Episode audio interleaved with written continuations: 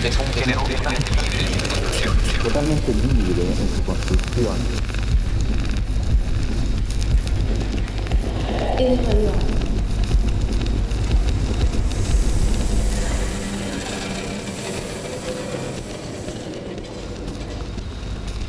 Radio art is the invitation that we make to the receiver the radio listener. Consider the space of their. We appeal to the person who creates the piece, the artist's subjectivity. It has to be harmonic. Los ingredientes con los que vamos a trabajar son los elementos del lenguaje la música, con efectos, con la voz, la palabra y con el silencio. It has to sound good. It is a completely free genre when it comes to framework.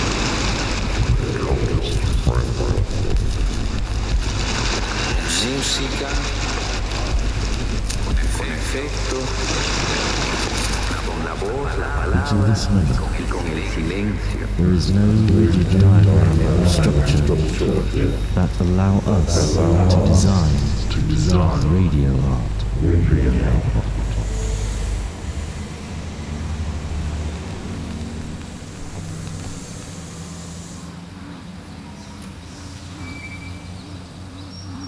You're listening to The Noise, the noise, the noise, the noise, the noise.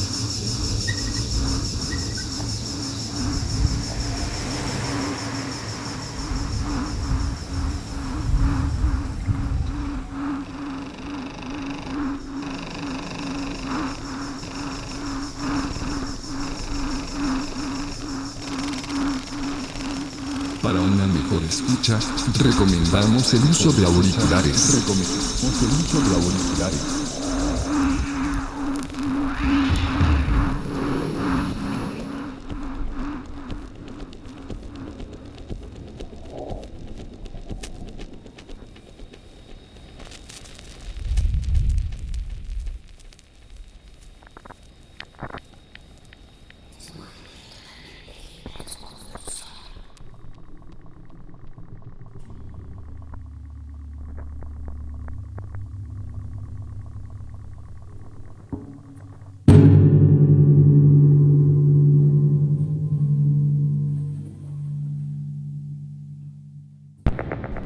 Cristian Estrella. Sí, señor.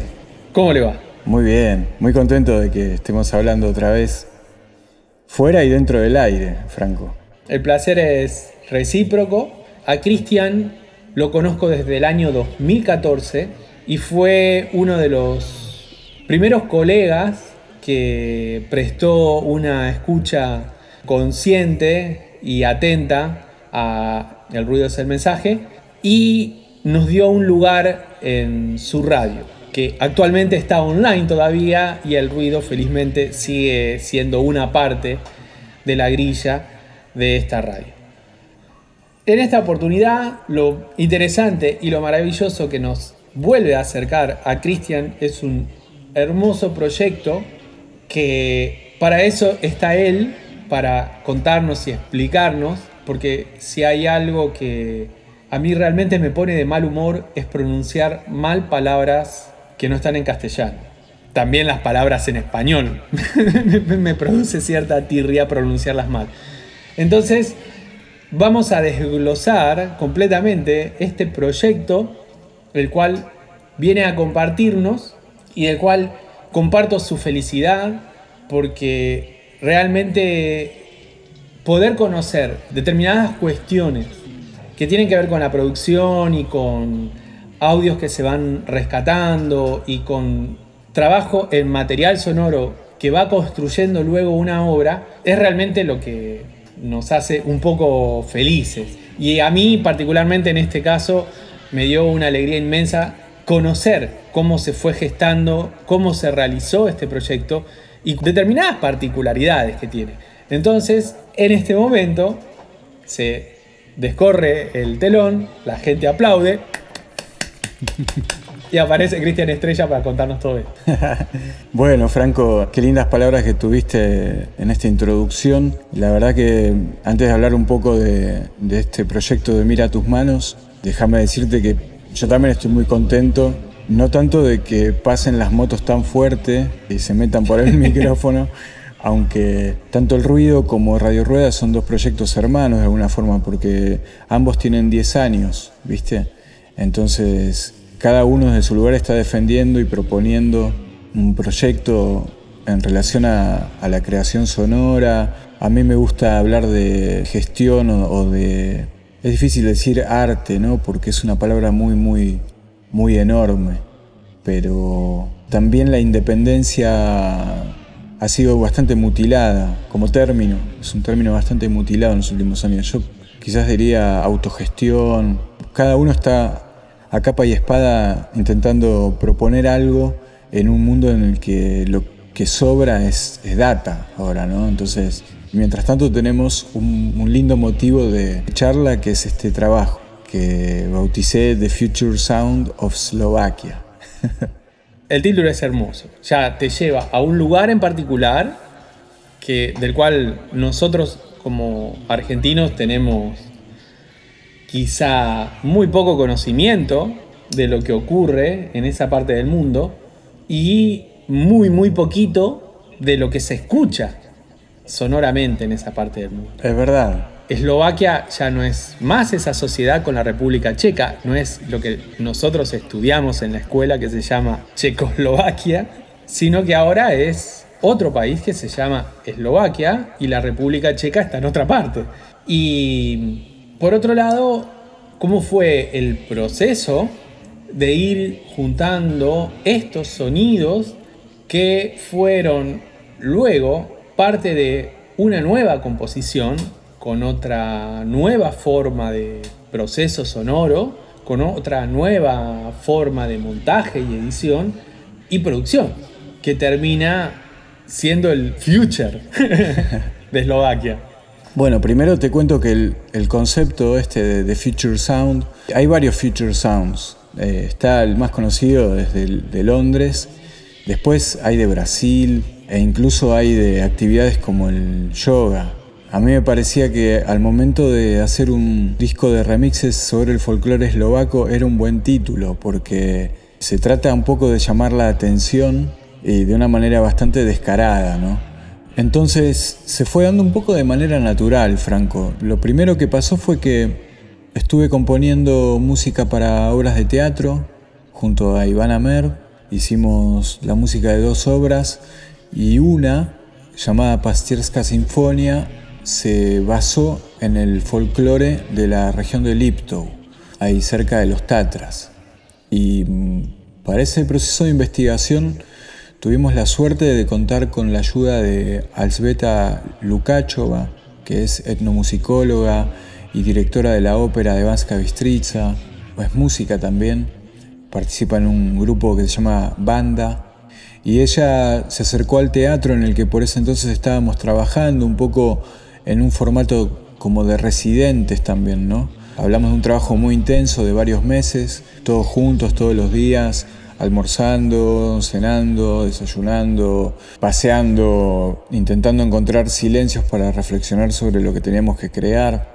Ese teatro se llama Divatlo Potoń y está en un pueblo muy muy pequeño, de más o menos mil habitantes, en Batouce. La ciudad más cercana conocida es Levice. Y bueno, ahí apareció Alzbeta en un momento y nos bajó mucha data mucha data de no solamente de audios, sino también sobre las sobre la danza, sobre videos, cosas muy antiguas, la vestimenta. Y ahí empecé a, a interesarme muchísimo por un, aspecto de la cultura eslovaca que realmente es muy fuerte. Ellos son muy celosos y están muy orgullosos de su tradición. Quizás un poco por los vaivenes de la historia, ¿no? porque estas son regiones que siempre estuvieron en disputa. Y al final la República Eslovaca es muy muy joven, es un país que tiene mucha naturaleza, muchos pueblitos interconectados, en muchos de ellos hay castillos, realmente es precioso, ¿no? Y lo que pasó fue que en un momento me preguntaron si conocía algún DJ que pudiese tocar en, en un bar de Vanska Chavnitsa, el pueblo en el que viví varios años, que es patrimonio de UNESCO, es un lugar muy muy bonito con siete lagos, dos castillos, es hermoso y es crudo, ¿no? Tiene un clima que va de unos veranos muy lindos, muy amables, unos otoños donde la vegetación está encendida de una manera súper intensa. El invierno que hay ahora anda por los menos 20 grados bajo cero, o sea, 20 grados bajo cero. es un lugar para vivir, ¿no? Y en ese lugar me, la gente de Arjaniel, el arcángel, este bar, me preguntó si no conocía a alguien que pudiese pasar música como DJ. Y yo ya había hecho ese trabajo en Buenos Aires en una época. Eh, entonces dije, bueno, yo puedo hacerlo. Y fui, y como tenía esta información que me habían pasado por la obra de teatro, empecé no solamente a, mezclar a Mercedes Sosa o algunas cosas de un sello amigo, folcore, con los remixes de Leda Valladares y cosas del altiplano, ¿no? Uno cuando vive en estos países tan lejanos se siente bastante orgulloso de, ser de, un país como Argentina, que tiene una riqueza cultural también muy amplia, ¿no? Y somos un poco extraterrestres allá. En Eslovaquia somos poquitos. Entonces empecé no solamente a mezclar música de Argentina, sino también a pasar cosas de este folclore eslovaco que me había llegado a las manos. Inmediatamente se llamó la atención. Y empezó a pasar que se transformó un poco en, un sello distintivo de lo que hacía. Lo que ocurrió es que en el año 2020, Fond Napotporu Umenia, que es el fondo de apoyo al arte en Eslovaquia, abrió una convocatoria para proyectos en pandemia. Y ahí vino este Future Sound of Slovakia, que ya la idea la tenía hace un tiempo, ¿no? Incluso tenía varias maquetas armadas ya que al final no quedaron en, esta primera entrega. Eh, digamos que este disco se cristaliza a partir de que me brindan el apoyo económico para poder realizarlo, que bueno, se ha vuelto una realidad. Son siete temas de seis regiones distintas, hay una región que se repite, que justamente es Liptow. Están en estado de demos porque las voces van a ser regrabadas ¿sí? por cantantes actuales. Por ahora lo que tenemos aquí son las voces originales de unas grabaciones que hizo un sello muy, muy interesante llamado Opus. Pero más o menos el génesis franco fue así, ¿no? Una obra de teatro basada en el folclore eslovaco y luego la intención de proponer este trabajo para presentarme una convocatoria y una vez que fue aceptada ya se abrieron varios caminos.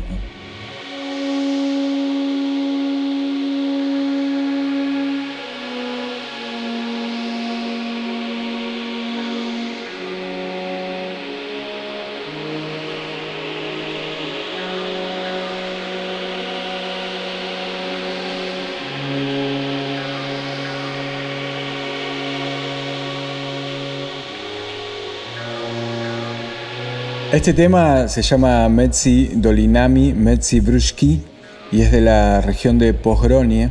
Abre el disco con este espíritu futurista, ¿no? Era un poco la idea, como armar un trap, este género que se dice que es un invento argentino, ¿no? Y en, Eslovaquia las canciones del campo, que tienen que ver con el pasto, digamos, al pasto se le dice traba, entonces, este es un trapnitze, es un juego de palabras, es como el disco abre con el sello argento de un trap ahí y lo que es para mm, remarcar es que todas las canciones fueron compuestas o remixadas partiendo solamente de las voces,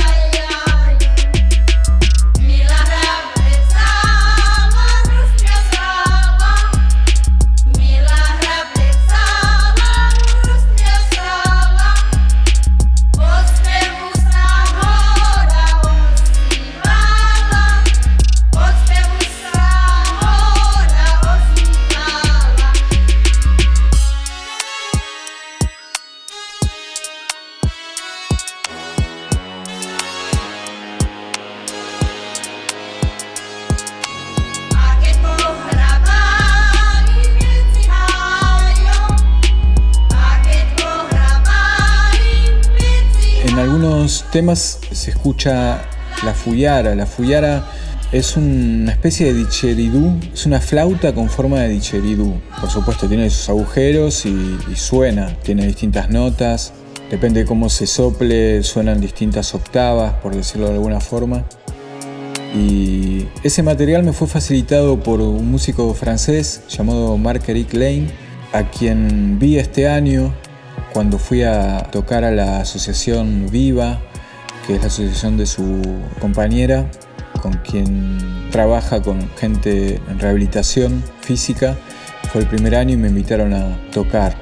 Y mm, charlando un poco sobre este proyecto que estaba en desarrollo, me dice, acá hace unos años vino un músico japonés al que conocí en la calle, estaba tocando en la calle La Fuyara y me gustó tanto que lo invité a grabar a un estudio y tengo esas grabaciones que nunca usé para nada. Entonces, finalmente el músico que toca la fuyara, que es como el instrumento emblemático de la música eslovaca en este disco es un japonés en realidad que lo grabó que lo grabó en Francia ¿no? o sea es completamente aleatorio lo que pasó ahí pero bueno hay algo muy interesante que te quiero contar Franco que es cómo se fueron abriendo puertas con la realización de este disco, ¿no? Porque tuve una mano dorada ahí que me ayudó muchísimo. En un momento cuando ya me puse a trabajar muy seriamente para empezar a concretar estas siete piezas, ¿qué ocurre? Eslovaquia tiene su Ledo Valladares, digamos, tiene su, su persona que compiló folclore en una época donde no había internet, donde había que viajar de pueblo en pueblo y grabar a, a los vecinos y a las vecinas cantando las canciones que recordaban de la infancia, que hizo ese trabajo antropológico, ¿no? arqueológico de investigación. William Gruska y Svetozar Strachina fueron dos personas que trabajaron para realizar seis compilados para el sello Opus que te mencionaba antes. El caso es que le envío un mail muy temerario, realmente yo tenía mucho miedo de que me dijeran que no. Entonces le mando este mail al hijo de William Gruska. En el mail le pongo, por supuesto, que estaba trabajando en esto y que con mucho respeto quería saber dónde podía encontrar más música, etc. Para mi sorpresa me llamó al día siguiente y lo primero que me dijo fue que conocía mi trabajo, que me felicitaba, él había visto la obra de teatro y también yo le había enviado otro trabajo, El pájaro de viento en el árbol. Le mandé este Veterni Technastrome a él también y lo que me contó era que mientras escuchaba esa obra estaba viendo cómo su hijo jugaba en el jardín y que se puso a llorar porque pensaba que a su padre le hubiese encantado conocerme y compartir conmigo la visión de la música y de la naturaleza, etc me relajó muchísimo, ¿no? Porque yo estaba muy tenso con esto y dependía bastante de tener eh, acceso a música que personas solamente como él me podían acercar, ¿no? Y bueno, luego nos hicimos amigos, lo fui a visitar a Bratislava, fui a la casa, conocí a su madre, a su esposa, a sus hijos, me mostró material de, que su papá había recolectado, Estuvimos bebiendo un destilado en realidad que se hace de frutas en Eslovaquia y bueno, te la pone, ¿viste? Estuvimos tomando palenca hasta las 12 de la noche y como resultado él me dio acceso a la música que su padre había estado registrando y que no se puede conseguir fácilmente, digamos. Él tuvo que incluso comprar los vinilos a coleccionistas porque ni siquiera el propio sello que lo editó en su momento los tenía en catálogo. Entonces fue una bendición absoluta. Entonces, estas canciones que estamos escuchando provienen de horas y horas de escucha de todo ese material.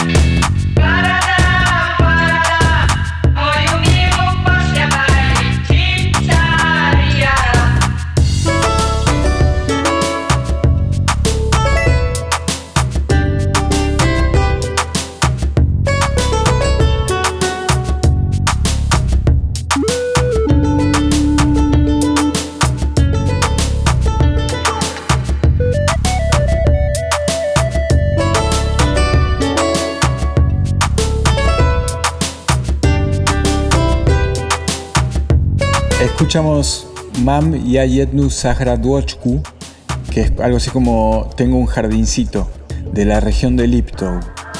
Y bueno, es una descarada cumbia. Digamos, tomé el canto de estas señoras y las puse a cantar en formato de una cumbia electrónica y al final hay, hay varios instrumentos que están creados.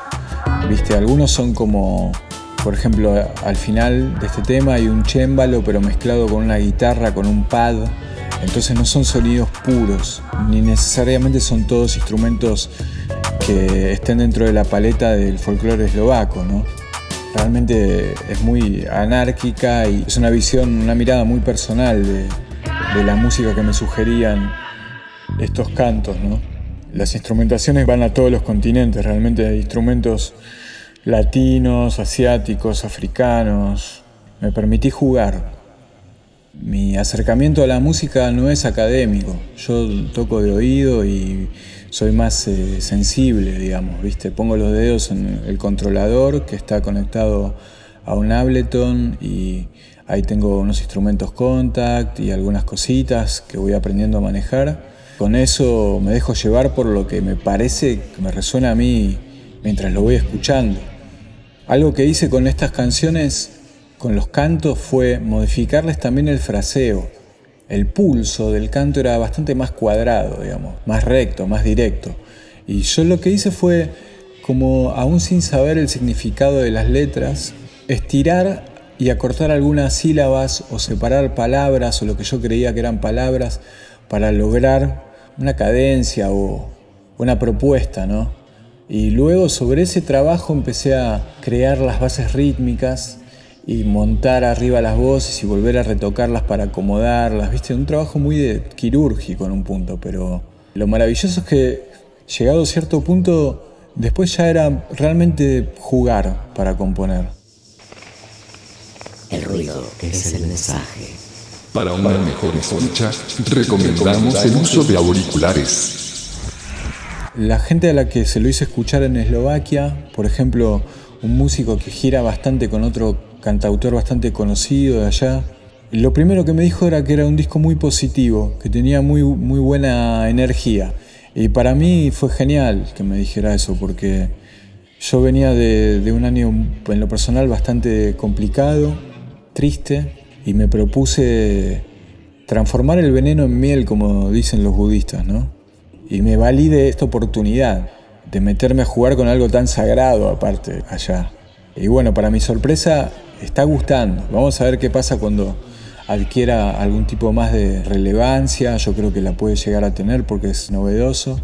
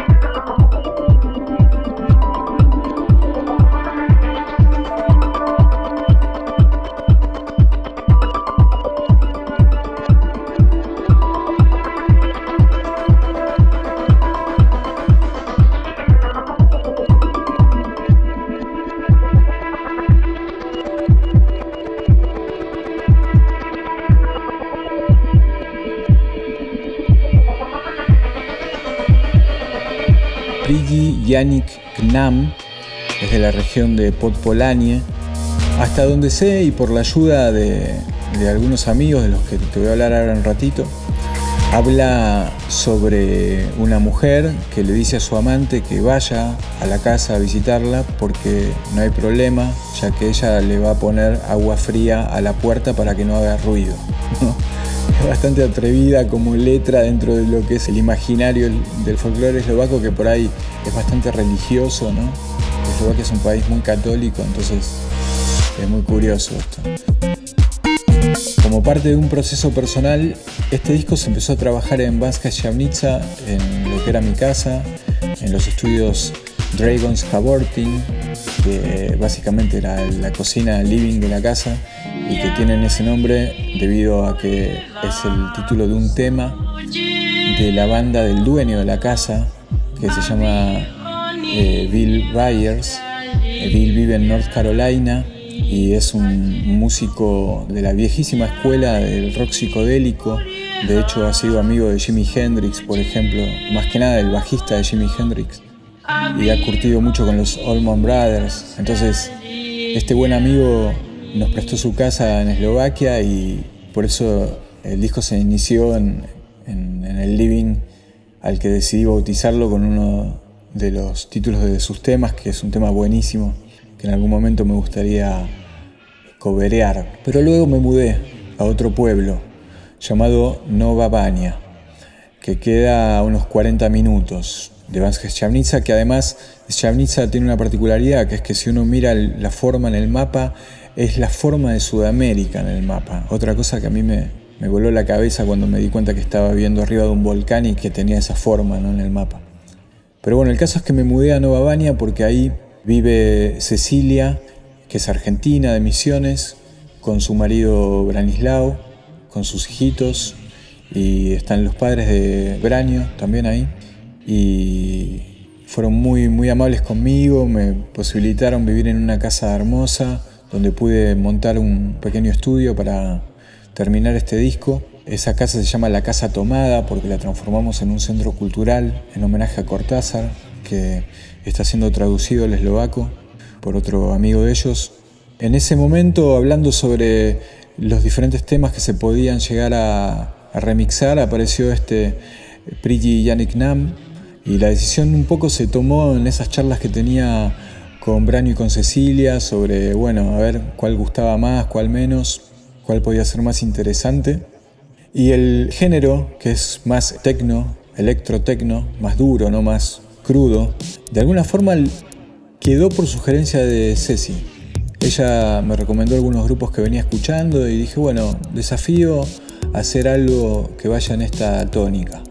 Por eso es eh, un tema electrotecno.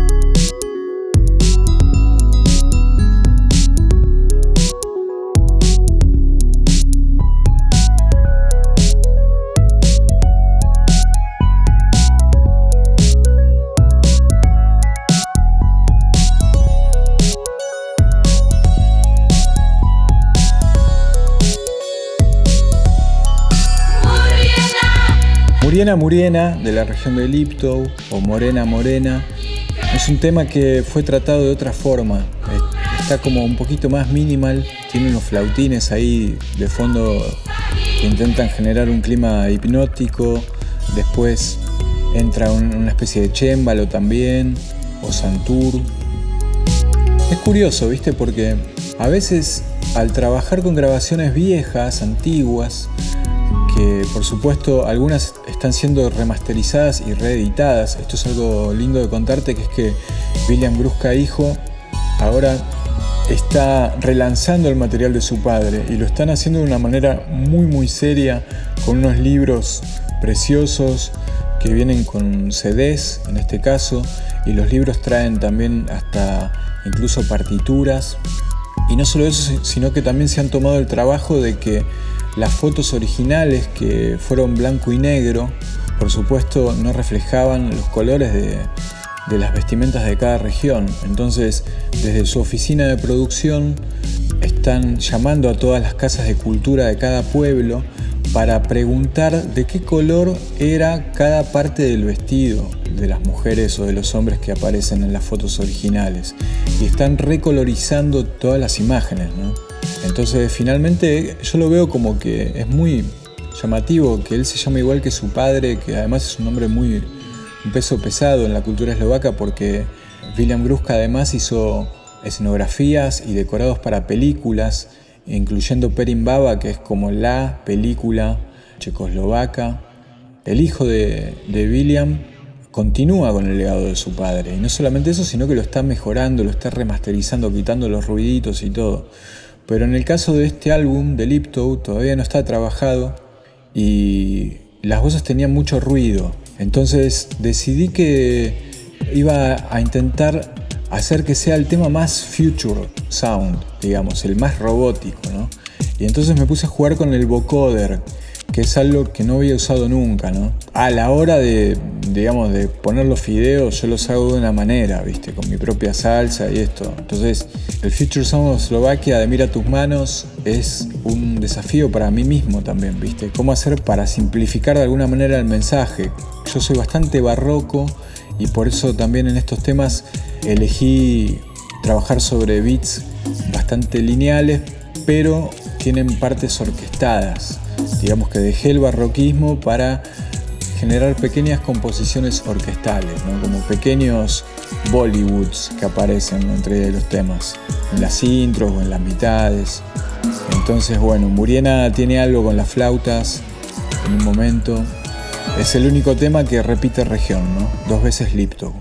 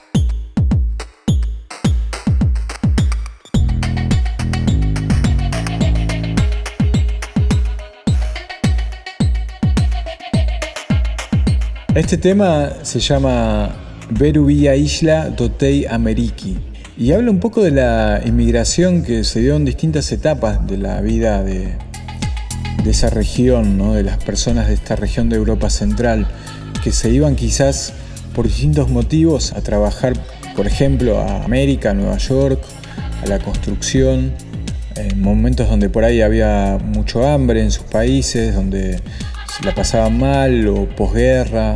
Entonces, lo particular es que aquí habla del pasaje que costaría 3 dólares, un pasaje que va a América por 3 dólares. Con eso nos damos cuenta de la proyección histórica, lo importante que puede ser como reserva cultural la música, porque en las letras se almacena bastante de las vivencias que tenían o que tienen los pueblos, de sus estados de ánimo, de sus conflictos.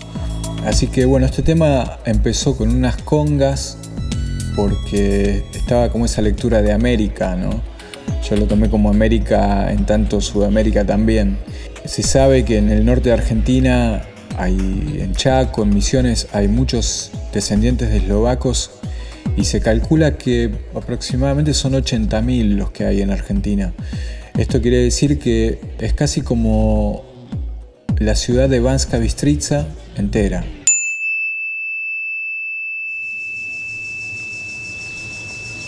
Para una mejor escucha, recomendamos el uso de auriculares.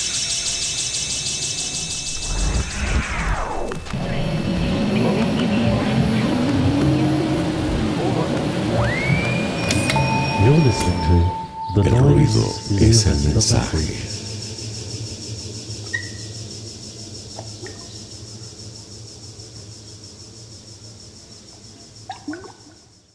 Así que bueno, ahí está Eslovaquia que en una extensión territorial bastante más pequeña que la Argentina condensa un montón de variedades dentro de su folclore, un montón de vestimentas e incluso el idioma tiene varios dialectos, ¿no? Si uno se va para el este, hay palabras que no se usan o otras que sí se usan. Si te vas más para el sur, se habla un eslovaco más hungarizado, hungrizado, no sé cómo decirlo, pero mezclado con el húngaro, ¿no? que yo creo que es el idioma de los extraterrestres directamente. ¿no? Las veces que fui a Hungría es como si me hubieran quitado el disco rígido y de repente no entendía nada de nada, ninguna referencia de nada. ¿no? Esa sensación es muy desesperante también. Es muy interesante y muy desesperante.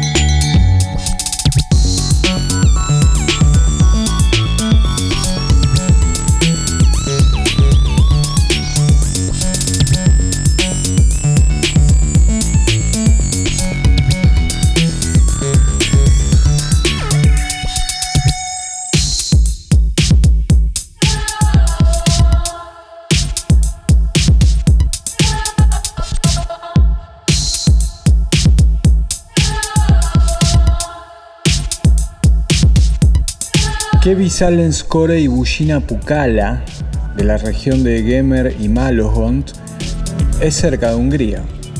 Es un tema que fue tratado desde lo rítmico con un poco más de libertad, digamos. No es una composición que vaya tan derechita como las otras, sino que tiene su beat alocado, por decirlo de alguna forma. Conviven dos semillas antagónicas ahí. Por un lado está esta cosa fácil del cantito. "Uh, uh", Sí. y después está ese beat que arranca al principio que no sabes para qué lado va, hasta que bueno, se planta, pero de ratos es como que le falta algo, ¿no? Y una cosa que aprendí con este trabajo es que a veces cuando uno quita una nota o quita un golpe de batería o quita un instrumento, si el fraseo está bien definido, es como que igual está para el cerebro. Uno lo completa cuando lo escucha. Y ese es un juego que hice bastante, que por ahí en las primeras vueltas de un riff lo dejaba entero, pero ya después dejaba que una nota directamente no estuviera y que solamente la marque la batería o que la marque un instrumento pero muy atrás. Yo no sé si finalmente eso al oyente le llega, porque también depende con qué lo escuches, ¿no? Si lo escuchas con auriculares o con un teléfono de aire. Pero para mí en particular ese juego compositivo fue muy lindo. ¿no?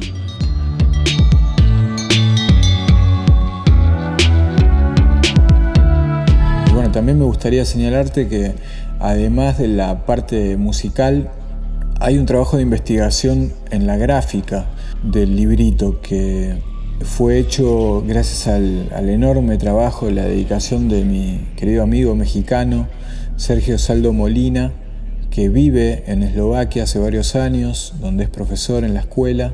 A él le gusta mucho la cultura popular mexicana, entre la que se cuenta el stencil también, y los stickers. Entonces él es bastante fanático de, hacer talleres de stencil o de impulsar el uso de la bicicleta y pintar remeras. Está todo el tiempo con este tipo de cosas. Y en un momento a mí se me ocurrió decirle por qué no te haces unos stencils para el disco y que sea uno de cada región. Y bueno, se puso a investigar y entonces cada tema tiene un motivo, una guarda folclórica que fue debidamente calada en un cartón blanco y pintada con aerosol y luego fotografiada y luego transformada en vectores. Entonces va de la mano a la composición musical un trabajo de investigación gráfico.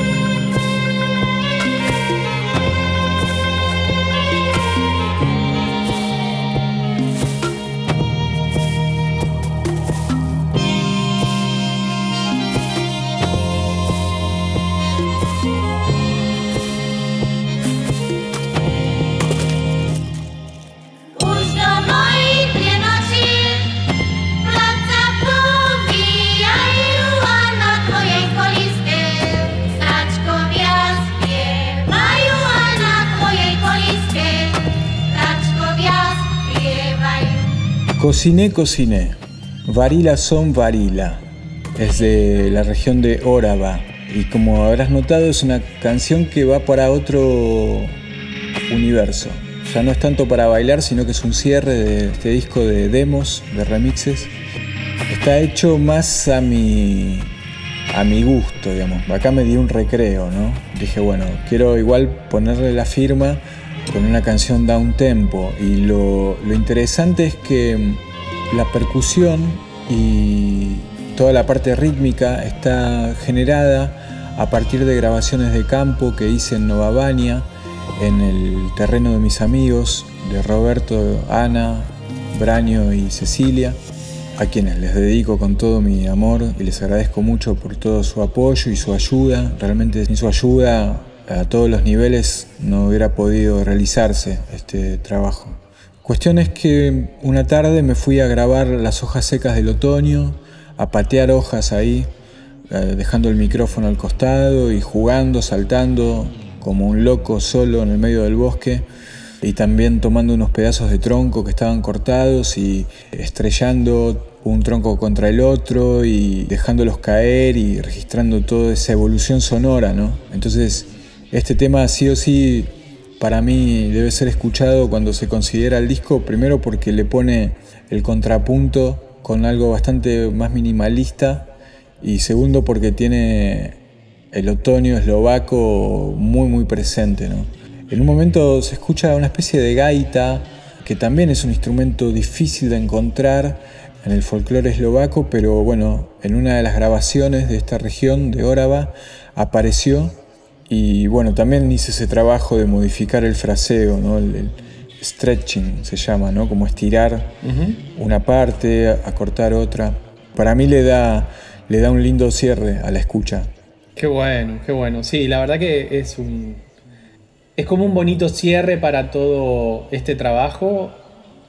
Y esto que contás, que muchas veces nosotros, el acercamiento que podemos tener a una situación como esa es a través de una película que nos muestra una región determinada o que nos muestra, como en este caso, un leñador. La historia siempre detrás de las cosas es lo que termina de darle fuerza a lo que escuchamos. Y un poco esta reunión alrededor de, de estos sonidos del futuro de Eslovaquia tenía que ver con eso, con querer saber cómo suena otra región pasada por un filtro que como vos bien dijiste, nuestro país es tan grande y eso que no es de los más grandes. Y tiene su propia cultura y tiene su propio sonido, por más que hablen el mismo idioma, suenan de otra forma, sus tradiciones y sus costumbres son de otra manera, sus climas son totalmente diferentes entre un lugar y otro.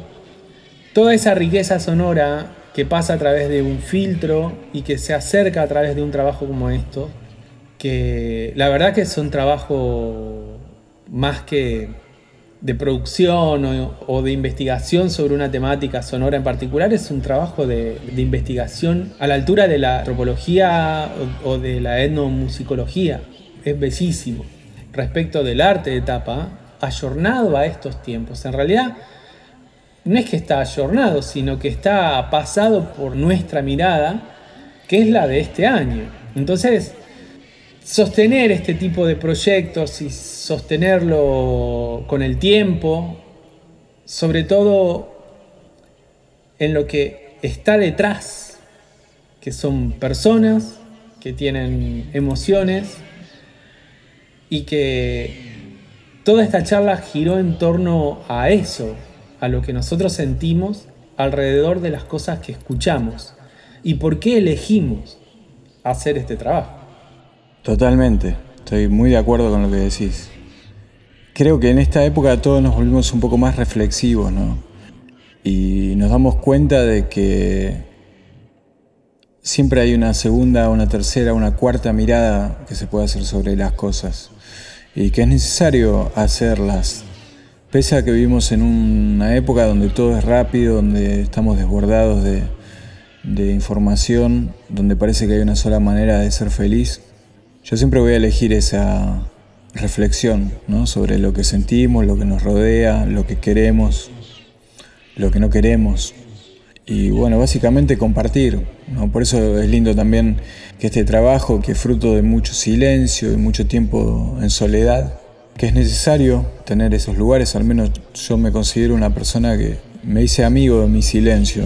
En una época no podía estar solo, pero este tiempo, no sé si será la edad o si será lo que estamos viviendo y todo, pero me encontró viviendo bastante solo y aprendí a disfrutarlo. Entonces creo que es una linda herramienta para poder luego ponerle palabras a las cosas que sean más parecidas a las cosas, ¿no?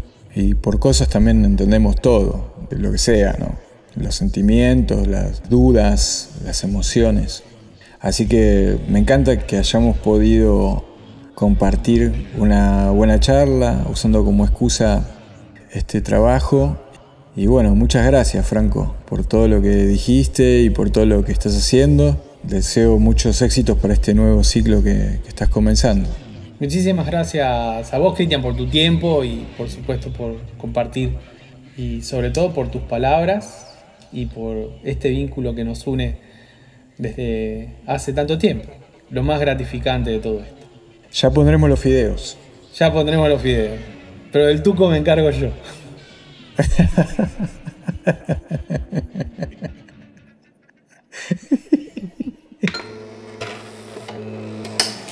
Il rumore. Qual era la. non lo ricordo più? Il rumore è il messaggio. Il rumore e il messaggio. Il rumore è il messaggio.